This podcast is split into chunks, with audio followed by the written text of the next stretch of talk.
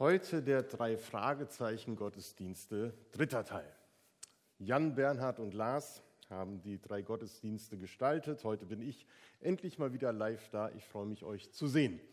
Die letzten Sonntage konnte ich euch nur von hinten sehen, habe aber auch wahrgenommen, dass keiner den Raum verlassen hat, während ich da vorne zu sehen war. Das ist sehr freundlich. Heute an Ostern werden in der Tat Fragen beantwortet. Die Liebe des Retters hat triumphiert, ja. Gottes Liebe ist stärker als der Tod. Jesus ist auferstanden. Jesus Christus ist auferstanden. Und er ist wahrhaftig auferstanden. Heute an Ostern werden aber angesichts der Auferstehung Jesu vielleicht auch Fragen gerade erst gestellt. Wie kann ein Mensch von den Toten auferstehen?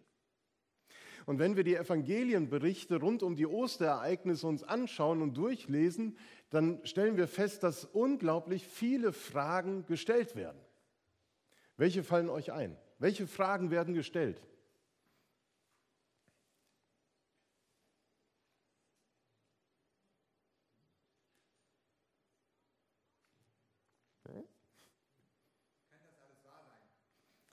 Kann das alles wahr sein in der modernen Übersetzung?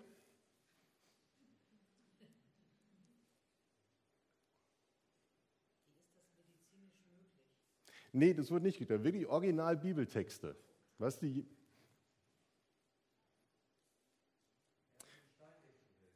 Wer hat den Stein weggewälzt? Richtig. Hast du meinen Meister gesehen, Maria Magdalena? Wo hast du ihn hingetan? In einem anderen Evangelium. Jesus fragt, Wen suchst du?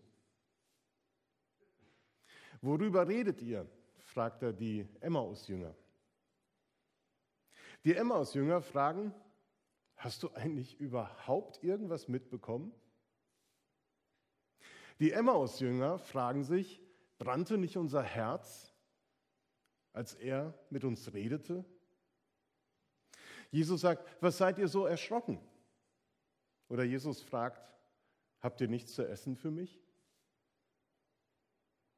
In einigen dieser Fragen spiegelt sich die Verzweiflung und Traurigkeit der Hinterbliebenen wider. Und dass es für sie unmöglich scheint, das gerade Erlebte irgendwie zu fassen, zu sortieren, zu erklären. Sie können nicht fassen, dass Jesus tot ist. Jesus stellt Fragen, welche die Jünger in die Reflexion führen wo sie erzählen sollen, was habt ihr erlebt? Was meint ihr? Was ist da passiert? Durch die Fragen von Jesus sollen sie darüber nachdenken, was passiert ist und vielleicht verstehen lernen, was sie erlebten. Und die Frage der Emmaus-Jünger, brannte nicht unser Herz in uns, als er mit uns redete, lässt erkennen, dass Jesu Worte, die Worte des Auferstandenen, etwas in den Jüngern zum Klingen bringen dass da etwas in Bewegung gerät, was vorher noch erstarrt war vor Traurigkeit und Fassungslosigkeit. Aber irgendwie ist es noch nicht greifbar und klar, was dieses Gefühl in ihnen ausgelöst hat. Sie haben Jesus als Auferstandene noch nicht erkannt. Es ist alles sehr fragwürdig. Im wahrsten Sinne des Wortes ist alles sehr fragwürdig, was an diesem Ostermorgen passiert ist. Jesu Sterben und seine Auferstehung werfen Fragen auf, damals wie heute.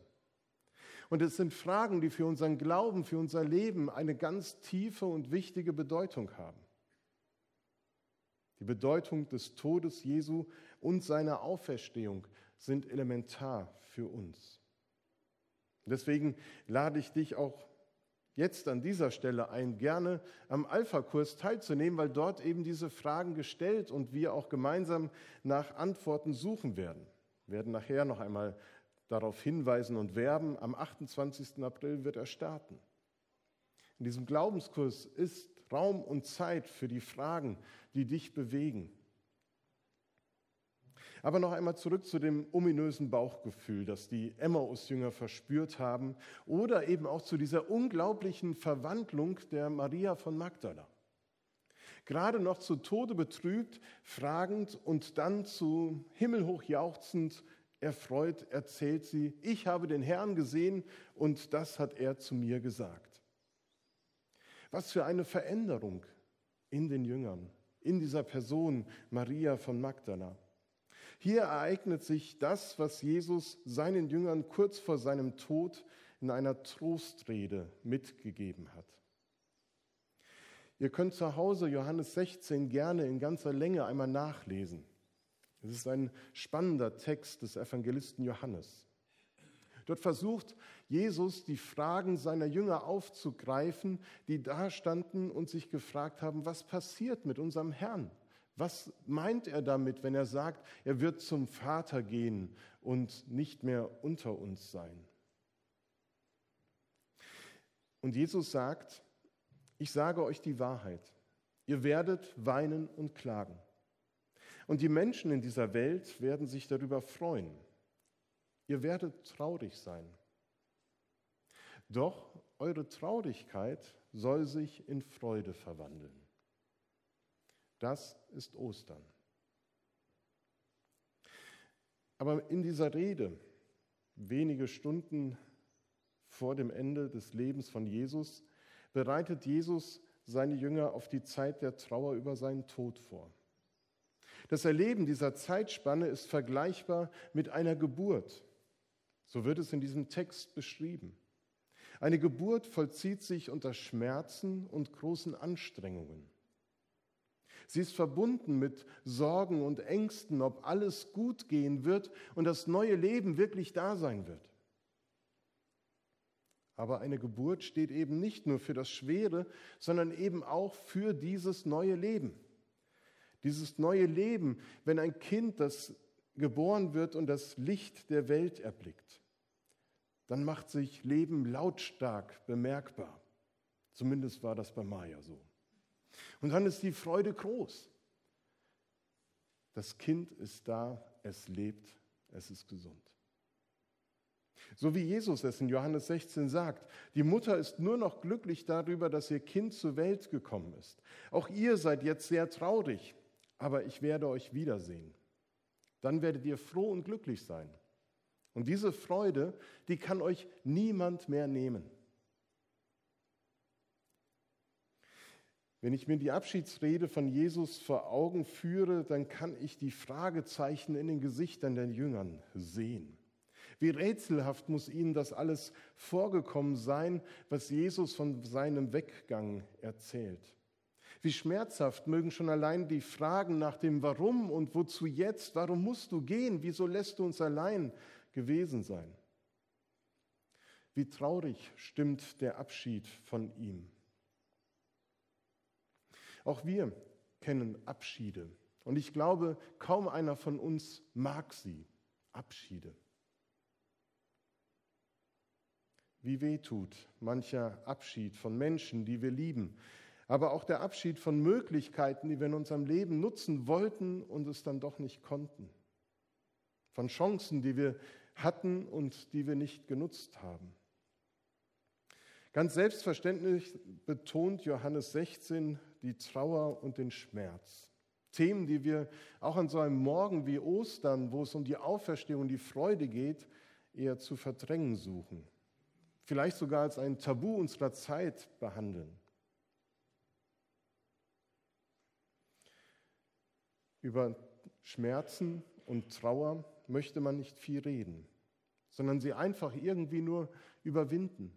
Vielleicht einfach irgendwie nur durchstehen und aushalten und hoffen, dass es wieder besser wird. Dabei geht es doch in unserem Leben um ein ständiges Abschied nehmen und loslassen in ganz verschiedenen Bereichen und Zusammenhängen. Und darum gehören Trauer, Abschied und Schmerz zu unserem Leben. Wir können es nicht leugnen. Und für die Bewältigung des Lebens ist es darum wesentlich, ihn, sich ihnen zu stellen. Wer sich nicht auf Trauerprozesse und den damit verbundenen Schmerz einlässt, sondern verdrängt, der beraubt sich wichtiger Erfahrungen und wichtiger Kraftressourcen für das Leben. Denn zugelassene und durchgestandene Trauer kann sich in neuen Lebensmut, in eine neue Freude verwandeln. So wie bei Maria am Ostermorgen. Denn auch uns gilt die Zusage für unsere Lebenssituation, wo wir traurig sind, wo wir schmerzhaft auf das blicken, was uns gerade passiert. Ihr werdet traurig sein, ja. Doch eure Traurigkeit soll sich in Freude verwandeln. Diese Botschaft von Ostern, Ostern bestätigt diese Aussage von Jesus, sie gilt uns heute. Und das darauf folgende Gleichnis von der gebärenden Frau verhilft uns zu zwei Blickwinkeln. Wenn wir eine neue Erfahrung machen oder im Bild gesprochen neue Erfahrungen gebären in unserem Leben oder wenn wir in neue Lebenssituationen hineingeboren werden, dann ist das mitunter schmerzhaft und bringt wie die Geburt eines Kindes massive Veränderungen mit sich. Ein weiteres, was Menschen nicht mögen, Veränderungen. Aber sie passieren in unserem Leben ständig. Und so spiegelt das Bild der Geburt Alltags- und Lebenserfahrung wider, die wir machen. Wie oft werden wir in unserem Leben geboren? Einmal und doch immer wieder neu. Immer wieder müssen wir Vertrautes aufgeben und Neues wagen. In unserem Leben stehen immer wieder Punkte oder stehen wir immer wieder an Punkten, wo etwas neu beginnt, wo wir uns vielleicht sogar neu erfinden müssen, weil die beruflichen Anforderungen andere sind, weil man eine neue Rolle in der Familie einnimmt, zum Beispiel durch die Geburt eines Kindes oder des Enkels.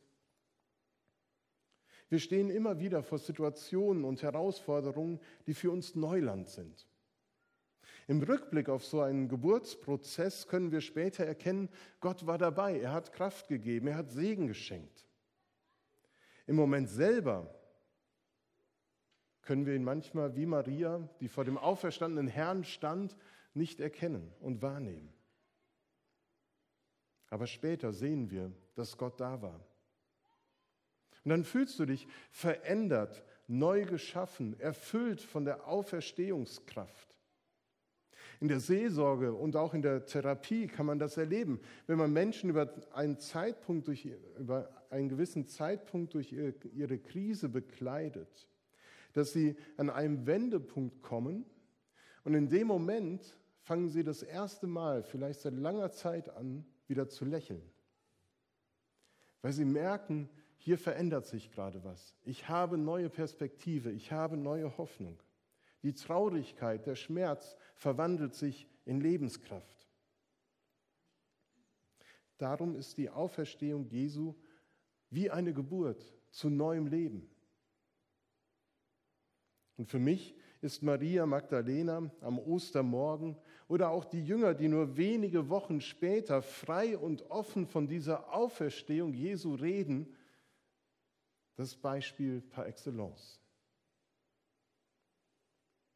Auch wir sind durch die Auferstehung Jesu Christi von den Toten wiedergeboren worden zu einer lebendigen Hoffnung. So schreibt es Petrus später in seinem Brief. Wir dürfen aus der Auferstehungskraft heraus mutig Schritt für Schritt in unserem Leben gehen und brauchen eigentlich keine Angst vor Krisen, Veränderungen oder neuen Herausforderungen zu haben. Warum? In diesen Phasen, die manchmal wie eine schwere Geburt anmuten und mit Schmerz und Loslassen verbunden sind, sind wir nicht allein. Uns gilt ebenso das, was Jesus seinen Jüngern bei seinen Abschiedsreden mit auf den Weg gegeben hat. Jesus spricht von einer kurzen Weile, einer kurzen Zeit, was bedeutet eine kurze Zeit? Wenn ich zu Maya sage, warte einen kleinen Moment, ich komme sofort, dann bedeutet das Wort sofort Stande Pete, also sofort, jetzt gleich. Aus der elterlichen Perspektive ist das aber eine Zeitspanne von einer vielleicht bis zu fünf Minuten, weil man das ja mal so sagt. Wir können es nicht abschätzen, wie lange unsere Krisenzeiten dauern Manchmal sind sie kurz, manchmal länger. Bei den Jüngern damals handelte es sich ja nur um wenige Stunden zwischen Tod Jesu und seiner Auferstehung. Darum sprechen manche Ausleger auch davon, dass Jesus hier schon seine Wiederkunft am Ende aller Zeiten angedeutet hat. Und auf die warten wir heute noch. Er kommt nicht sofort wieder.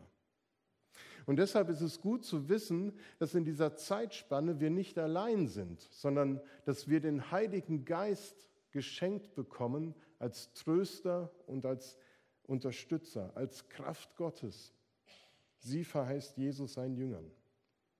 Ein weiterer wichtiger Zuspruch in der Abschiedsrede von Jesus ist die Gebetserhörung. Ich sage euch die Wahrheit. Wenn ihr den Vater in meinem Namen um etwas bittet, wird er es euch geben. Bisher habt ihr euch nicht auf mich berufen, wenn ihr etwas von Gott erbeten habt. Bittet ihn und er wird es euch geben. Dann wird eure Freude vollkommen sein. Jesus sagt uns zu, dass dort, wo wir auf unserem Weg dem Vater um etwas bitten werden, dass er es uns geben wird. Damit sind nicht oder damit sind die Dinge gemeint, die wir zum, zur Bewältigung unseres Lebensweges benötigen. Es ist nicht gemeint, dass es genau jetzt so sein wird, dass all unsere Fragen beantwortet werden. Nein, das nicht. Aber wir bekommen die nötige Kraft und das Durchhaltevermögen, um hindurchzukommen durch diese Zeit. Mit der Auferstehung Jesu und der Kraft seiner Auferstehung des neuen Lebens können wir zuversichtlich und hoffnungsvoll in die Zukunft blicken.